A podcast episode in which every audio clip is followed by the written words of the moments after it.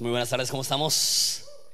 Hoy iniciamos una nueva serie y estamos emocionados por eso. Estaremos considerando el libro de Marcos y también estamos a una semana, ya lo dijo Sammy, del lanzamiento de Horizonte Quilihuas. Y qué emocionante eso.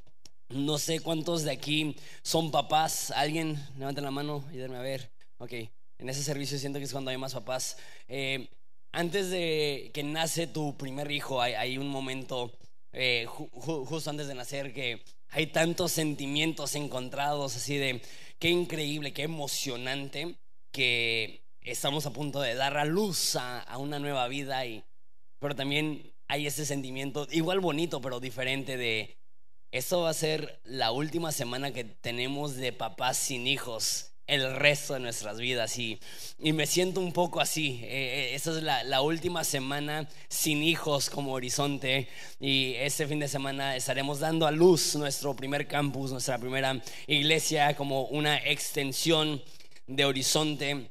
Y estamos tomando un paso de fe iniciando con dos reuniones. Entonces, ayúdanos a hacer un pachangón la próxima semana. En vez de venir aquí, no, importa si aquí está medio vacío, vamos a retacar Horizonte Quilihuas. Si no sabes dónde está, la plaza se llama Plaza Quilihuas, la avenida se llama Quilihuas. Pero si pones en Google Horizonte Quilihuas, ahí te enseña bien fácil dónde está. Pero está al noreste de la ciudad. Entonces, eh, Cumbres de la Presa, Ruiz Cortines, 89, Encinos, en toda esa región está mucho, mucho más fácil, inclusive hasta Valle Verde, llegar allá que venir acá.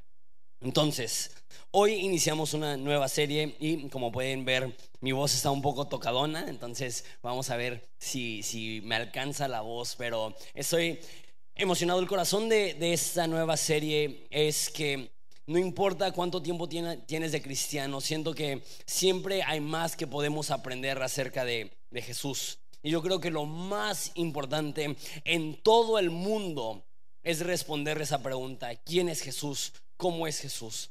Entonces lo que quiero hacer es, el próximo año aproximadamente vamos a estar considerando ese libro, vamos a ir bien lento, historia por historia, con este filtro.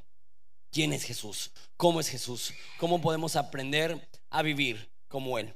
Entonces, el día de hoy vamos a ver únicamente un versículo, entonces lo voy a leer, oramos y lo estudiamos juntos. Esto es Marcos 1.1. Lo voy a leer en la nueva traducción viviente. Entonces, si quieres leerlo en tu versión, puedes leerlo en tu Biblia. Si quieres verlo en la versión que yo tengo, va a estar en pantallas.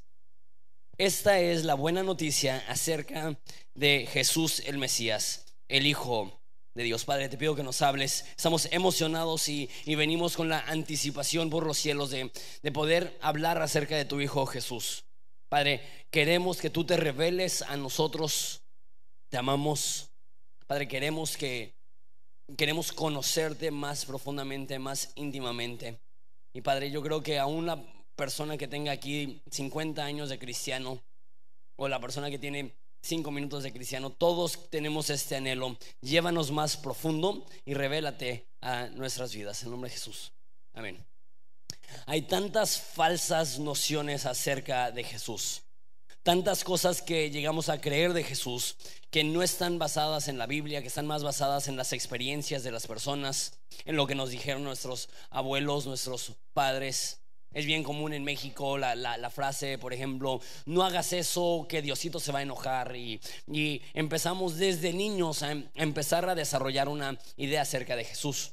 Ahora, hay personas que tienen una buena idea acerca de Jesús, pero también hay muchas personas que tienen una idea distorsionada, equivocada. Y hay personas que, que simplemente creen conocer a Jesús, pero no conocen al Jesús de la Biblia. Y no estoy diciendo únicamente porque hay un chorro de fábulas y de, de, leyendas urbanas que se creen acerca de Jesús. Escuché una vez que cuando Jesús era un niño que le sirvieron una sopa y que lo partió como el mar rojo y y hay, ideas así que se han escuchado. No estoy hablando de eso.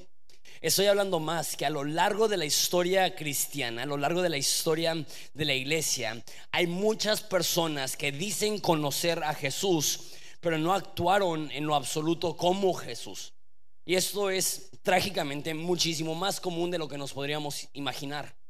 Estaba leyendo esta semana una biografía de un hombre que se llama Jack Johnson. no el músico surfo, aunque su música está chida. Jack Johnson era un boxeador de hace 100 años y él era un boxeador afroamericano una generación después de la guerra civil en los Estados Unidos que se trató de, de, la esclavitud y después de que se termina la guerra civil en Estados Unidos se establecen un chorro de leyes para darle derecho a los afroamericanos pero estaba una vez más ganando el racismo y estaban, estaban removiendo varias de las leyes que habían hecho y era un punto extremadamente racista en el tiempo de los Estados Unidos. Y Jack Johnson era un, boxeador negro afroamericano. Y en esa cultura ellos decían que está bien que pelee un afroamericano, pero no puede pelear por el título, porque un negro no puede ser el mejor del mundo en nada. Entonces, eh, después de seis años de Jack Johnson ser el contendiente número uno y de que no le daban la oportunidad para pelear, por fin este, hubo suficiente presión de los que se dedican a vender peleas y iban a, ganar tanto dinero con esa pelea que decidieron pelear a Jack Johnson con, con el campeón en ese momento blanco. Y ahora era tanto el racismo que el apodo que le pusieron al blanco era la gran esperanza blanca. Para que le ganara a Jack Johnson el, el negro. Y después de como ocho rounds, noquea a Jack Johnson al blanco y gana el campeonato del mundo. Y hubo varias iglesias cristianas que estaban protestando dos cosas. Uno, estaban pidiendo que se linchara a Jack Johnson porque se había casado con una blanca, una mujer blanca, caucásica, y estaba diciendo, estaban diciendo los pastores, es pecado que se case un negro con una blanca y debemos de lincharlo. Fíjate, eso salía de las iglesias. Y al mismo tiempo las iglesias estaban diciendo, tenemos que eliminar el boxeo porque es demasiado violento. y se me hace bien irónico que por un lado estaban diciendo, línchenlo, y por el otro lado estaban diciendo, boxear es demasiado violento, es una hipocresía. Y a lo largo de la historia cristiana, eso ha sido la realidad, que, los cristianos de repente tenemos nociones equivocadas. Eh, estaba escuchando a un historiador que dijo, las personas que más mataron a cristianos eran otros cristianos. Y a lo largo de la historia, el lugar más peligroso para un cristiano era estar en desacuerdo con un cristiano en autoridad. ¿Por qué? Porque los quemaban y, los que conocen un poco de la historia dicen, ah, sí, la Inquisición y era bien malo y todo eso. Y sí, era terrible la Inquisición. Murieron millones de personas a lo largo de mil años en, la historia de la iglesia eh, católica, de la iglesia cristiana. Sin embargo, aún nosotros como protestantes los fundadores de la iglesia protestante, los reformadores, ellos también creían en matar a personas que eran herejes. Eh, y, no estamos hablando de personas que no creen en Jesús. Ellos decían, si tú estás en desacuerdo con nosotros, deberías de morir. Martín Lutero, quien es quizá una de las figuras cristianas más reconocidas y más importantes en toda la historia del mundo, él odiaba a los judíos.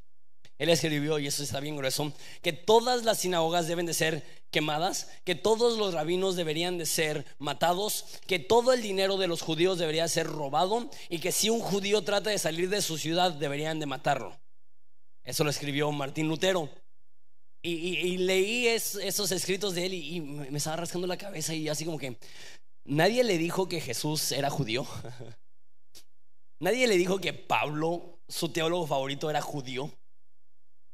Y es bien triste que mucha de la ideología nazi tiene sus raíces en la iglesia cristiana.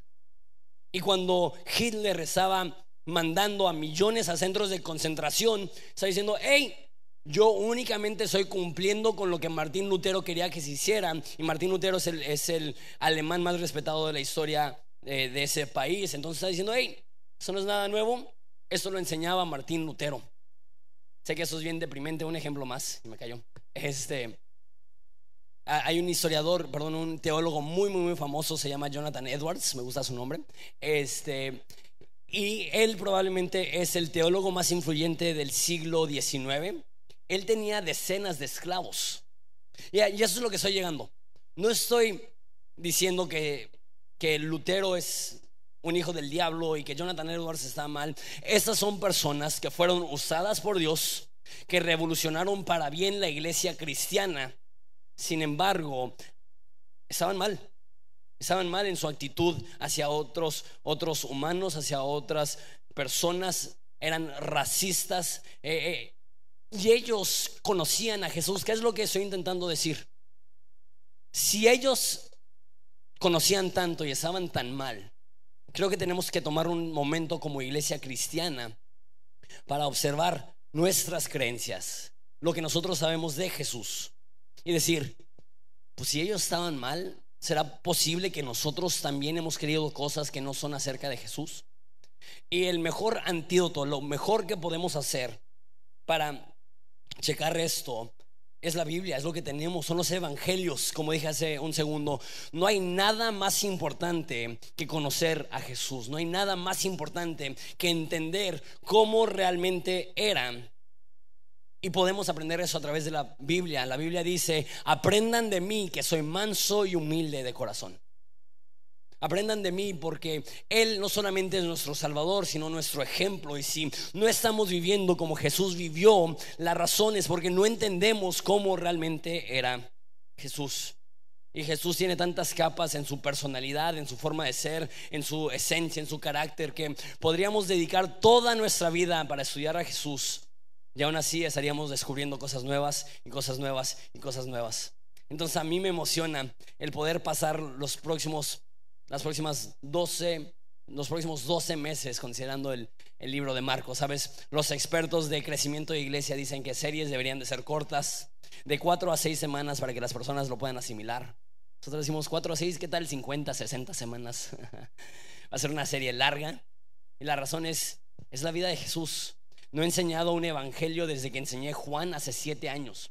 Entonces ir historia tras historia contestando esta pregunta sencilla.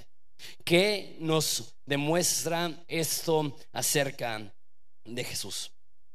Voy a leer nada más eh, el voy a explicar más bien nada más el primer versículo. Dice, esta es la buena noticia acerca de Jesús el Mesías, el Hijo de Dios.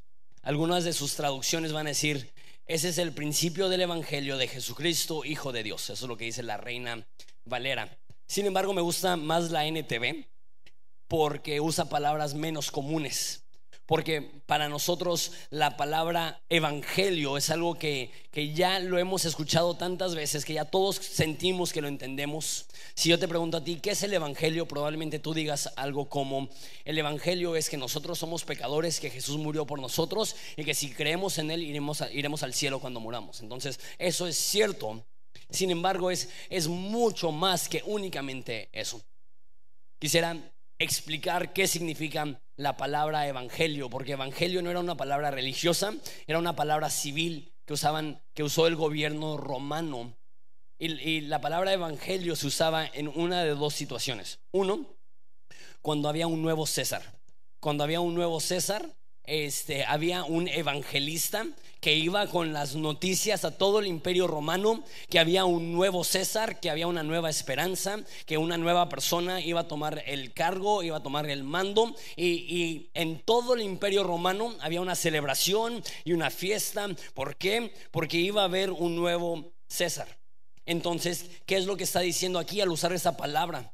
Está diciendo que cuando Jesús llega, está estableciendo un nuevo reino. Él es un nuevo rey. Que Génesis nos dice que, que Jesús creó el mundo perfecto y que Adán pecó. Y nos dice que a raíz de que Adán pecó, que todo el mundo está bajo el maligno. Jesús llama a Satanás el príncipe de las fuerzas del aire. Cuando Satanás tienta a Jesús, le dice, te daré todos los reinos del mundo. Cuando el hombre peca, le está cediendo este mundo al reino de las tinieblas.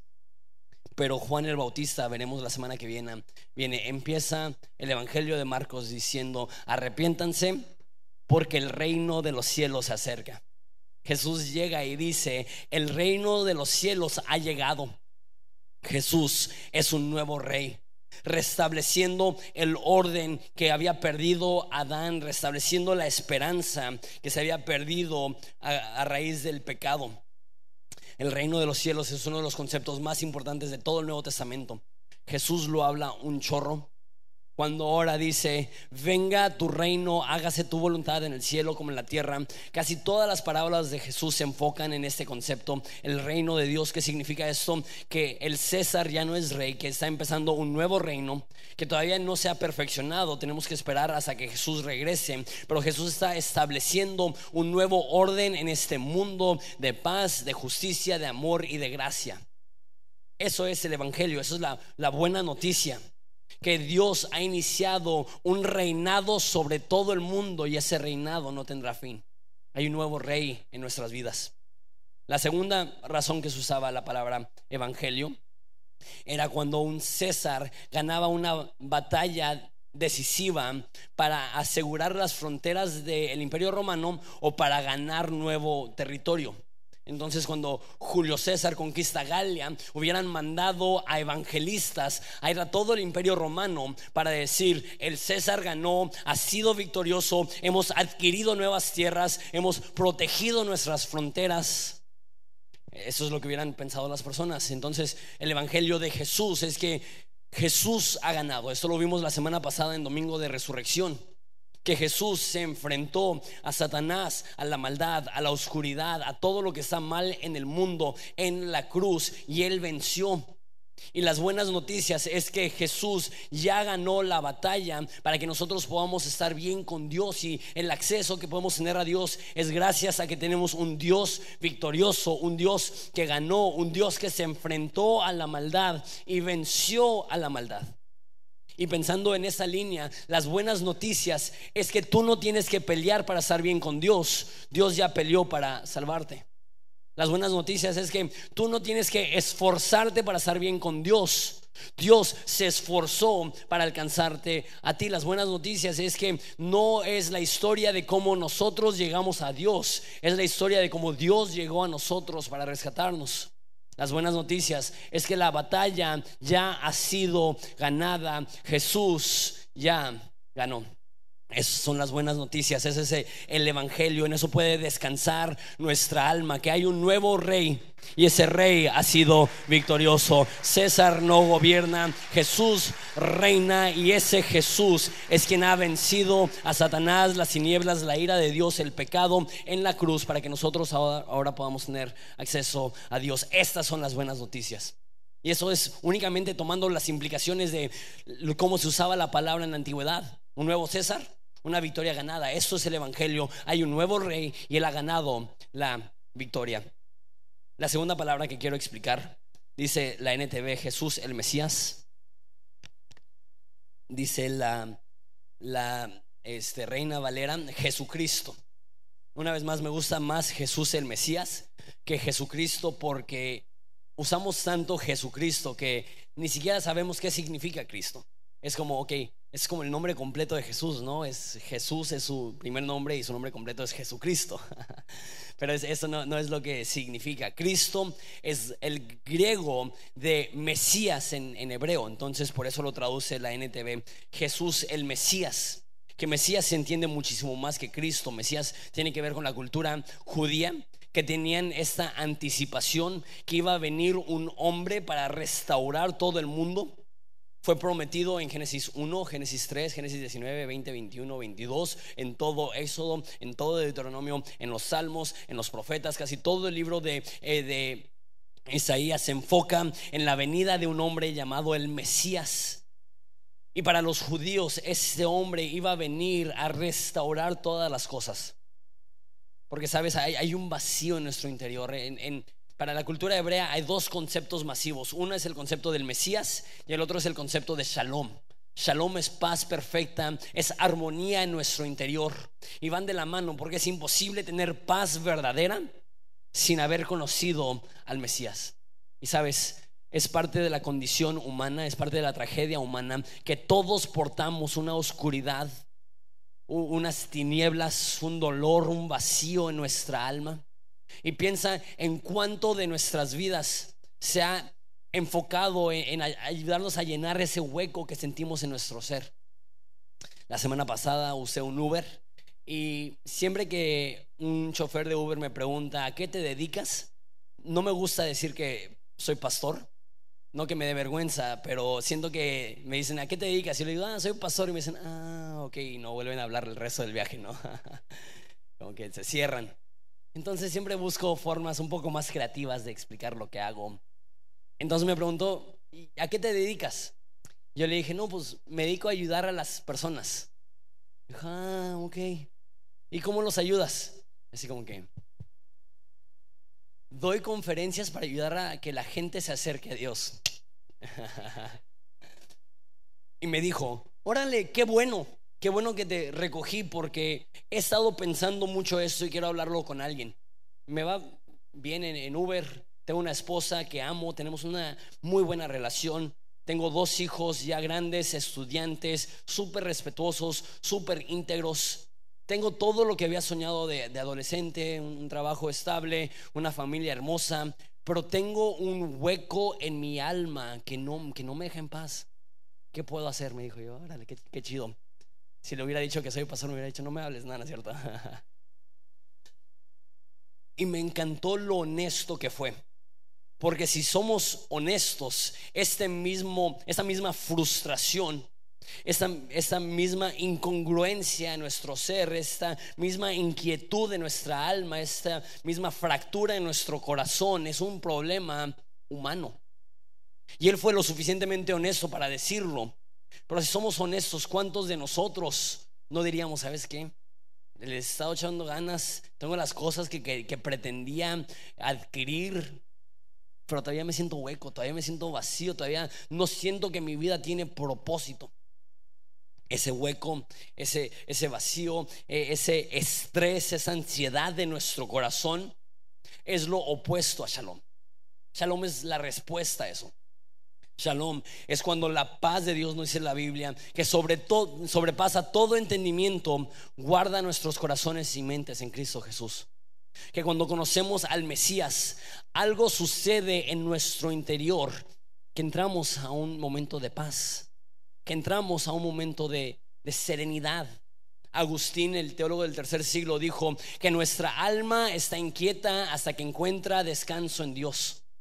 Es imposible que nuestra alma cansada encuentre descanso hasta que conocemos al Mesías. La promesa del Mesías es que viene uno que va a poder corregir todo lo que está mal en el mundo. Que viene uno que va a poder corregir todo lo que está mal en nuestra alma. Y podemos intentar de mil formas llenar el hueco, medicar el dolor, llenar el vacío, pero no es hasta que conocemos al Mesías que eso se llena. Y ojo, una vez conociendo al Mesías te cae el 20, que no importa si estás pasando por abundancia o escasez, por armonía o conflicto, por, amor o odio, por dificultad o por provisión si tienes al Mesías, tu alma está bien. Tanto se habla hoy en día de, tener paz con uno mismo. ¿Cuántas personas dicen lo, único que quiero es tener paz conmigo mismo?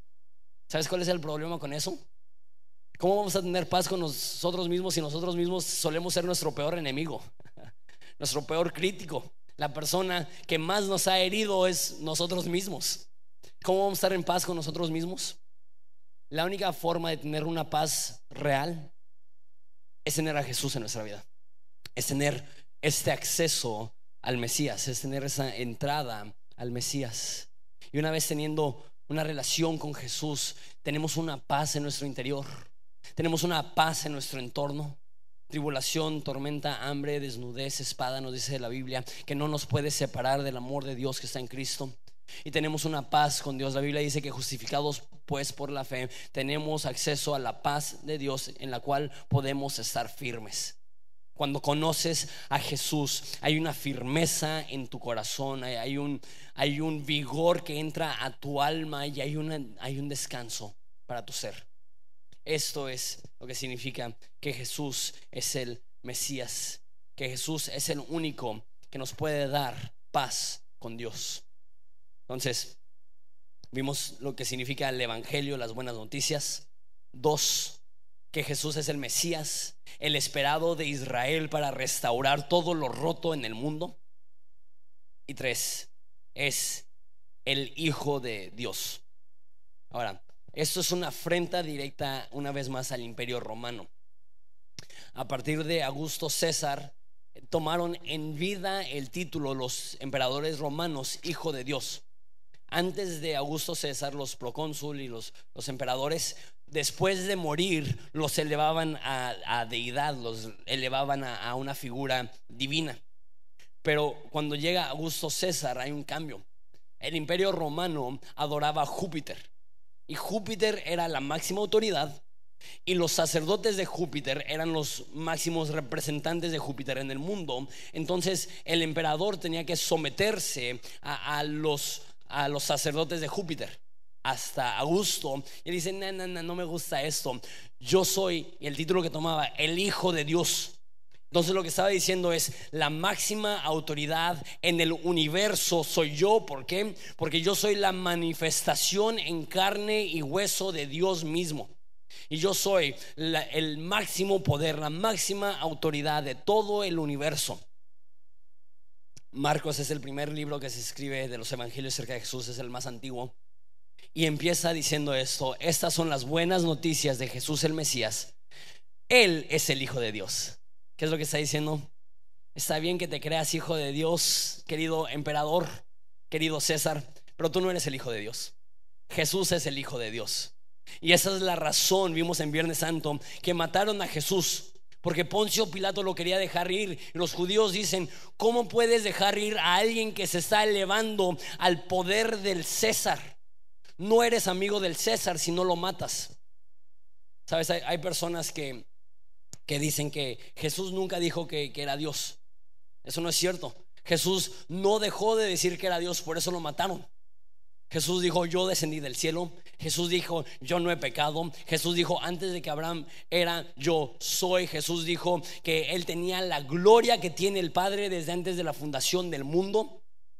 Y el término hijo de Dios lo que está diciendo es, yo soy el representante de Dios en la tierra. Yo, yo soy la figura, la revelación de Dios en la tierra. ¿Qué es lo que está diciendo Jesús? Yo soy la máxima autoridad del universo. Dice en Mateo 26, 20, toda la autoridad me es dada a mí. Está diciendo César, está bien que te creas el mero mero. Está bien que te creas la autoridad, pero no lo eres. Yo lo soy. Y es un contraste tan bello porque el César reinaba a través de matar. Su autoridad se derivaba de matar. Si conoces la historia romana, para llegar a ser César tenías que matar a un sinfín de personas. César llegó a su autoridad matando. Jesús llega a su autoridad muriendo, dando su vida por las demás personas. César consigue reinar sobre personas a través de la violencia y la intimidación. Jesús reina sobre personas a través del perdón y del amor. César mantiene su imperio amenazando a las personas. Jesús mantiene su imperio dando libertad y amor incondicional. Es este contraste tan enorme de la autoridad máxima humana en contraste con la autoridad divina que es Jesús. Y, vemos cómo es un contraste absoluto pero ¿sabes qué, me demuestra eso? El título Hijo de Dios es uno de autoridad, es, uno de realeza. Y lo que está diciendo Jesús y lo que está diciendo el autor de Jesús es, el autor de Marcos, es que Jesús merece nuestra sujeción. Jesús merece que estemos entregados 100% a Él. Que no es suficiente meramente admirar a Jesús. Debemos de adorar a Jesús. No es suficiente reconocer a Jesús como un buen ejemplo. Tenemos que reconocerlo como el rey del universo. Eso es lo que dice Pablo, que para ser salvos necesitamos creer que Jesucristo es el Señor. No es suficiente meramente creer fue bueno.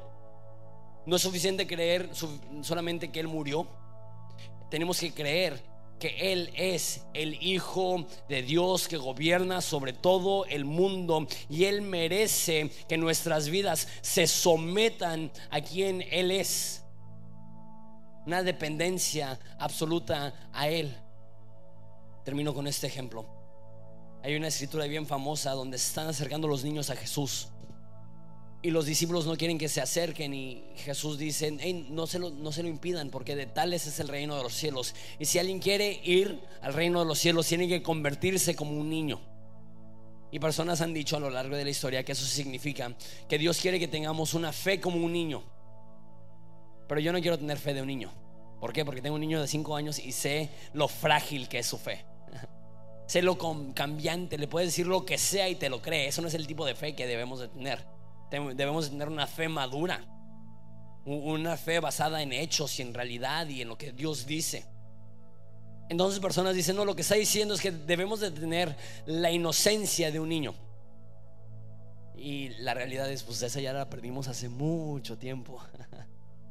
¿Qué significa que Jesús dice que debemos de llegar a Él como un niño? La siguiente historia es la historia del joven rico, que se acerca a Jesús y le dice, ¿qué debo de hacer para heredar vida eterna? Jesús le dice, fácil, sigue, las, sigue los mandamientos. Y el joven rico dice, lo he hecho desde mi juventud todo lo he seguido. Jesús sabía que no era cierto. Entonces le dice algo un poco más difícil. Vende todo lo que tienes, dáselo a los pobres y sígueme. dice que el joven rico se fue triste porque tenía muchas cosas. ¿Cuál fue el problema del joven rico? Dependía de sí mismo, dependía de sus riquezas, dependía de su talento, dependía de su autoridad, dependía de su noción de que él era buena persona, dependía de su noción que él había seguido la ley. Jesús le, dije, le dice, no dependas de ti. No dependas de tu justicia, no dependas de tus riquezas, no dependas de tu habilidad. Aprende a cómo un niño confiar en mí. Porque tengo dos niños y sé que todos los niños tienen una cosa en común.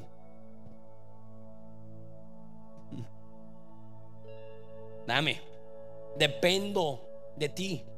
Un niño depende absolutamente de su padre. ¿Qué es lo que significa que Jesús es el Hijo de Dios? Que Él es el rey del universo y en vez de llegar con nuestro currículum diciendo eso es todo lo que tengo para ofrecerte, debemos de llegar humildes como un niño diciendo, sé que eres rey, pero también eres padre, sé que eres la autoridad sobre el universo, pero también me amas íntimamente y apelando a ese amor, yo me someto a ti, yo me sujeto a ti y puedo vivir con gusto como un esclavo tuyo, porque sé que tú me amas. Jesús es el Mesías, estas son las buenas noticias. Él viene a resolver todo el problema del pecado en nuestro interior. Pero no solamente rompe la esclavitud de nuestra alma, sino que Él se establece como un nuevo rey. Él es el Hijo de Dios, Él es el Rey del mundo de Él, por Él y para Él en todas las cosas. A Él sea la gloria por los siglos. Amén. Y una relación correcta con Jesús es la que se rinde a Él y dice, tú eres todo lo que necesito. Espero si nos ponemos de pie. Lloramos para terminar ese tiempo.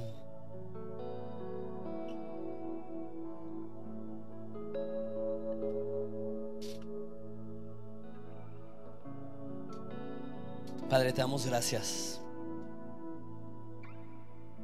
por enviar a tu Hijo a establecer un nuevo reino. Tú eres un nuevo rey. Eso nos, nos emociona que estás estableciendo un nuevo reino sin final. Tú eres el, el, el que ha ganado. Que nosotros no tenemos que luchar para ganar, tenemos que meramente recibir tu victoria. Te damos gracias que tú eres el Mesías, el que viene a solucionar el problema de la humanidad, el vacío de nuestro interior. Padre, te damos gracias que tú eres el Hijo de Dios, Dios hecho carne, el representante, la revelación de Dios en este mundo. Y queremos reconocerte a ti como la única autoridad de nuestras vidas. Y Padre, a lo largo de esta serie, nuestra petición es revélate a nosotros. Queremos conocerte. Si hay nociones falsas, nociones equivocadas, si hemos hecho un Dios a nuestra imagen que ama lo que nosotros amamos y odia lo que nosotros odiamos, pero no el Jesús de la Biblia. Padre, te pido que abras nuestros ojos, que quites las vendas y que podamos ver a Jesús.